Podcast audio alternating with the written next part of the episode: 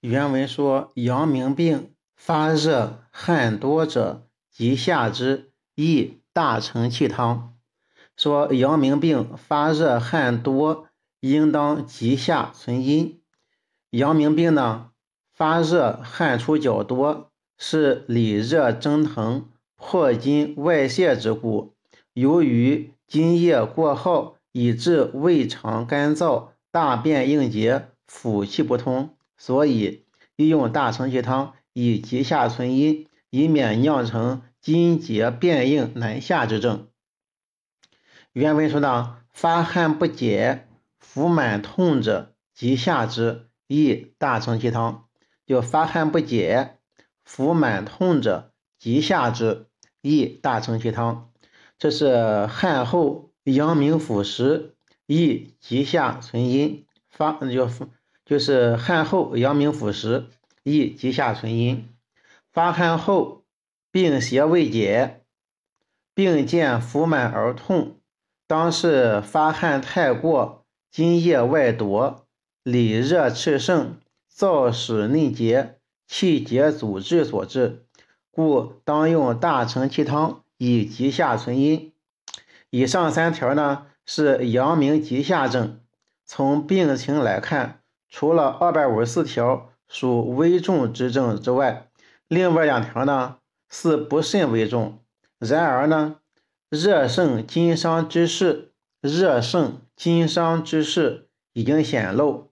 若不及下，则燥热燥热翻浊，燎原莫治。由此可见，急下之症故多凶险。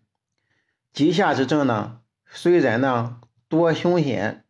但是急下之法，急下之法就大承气汤急下之法，不一定需要等待病情凶险之后才用。第四个是禁下症，原文说呢，伤寒呕多，虽有阳明症，不可攻之。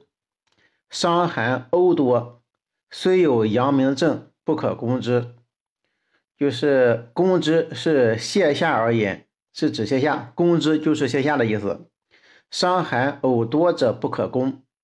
呕吐一症呢，见于多种症候，虽有阳明里热症候，但是呕吐频繁。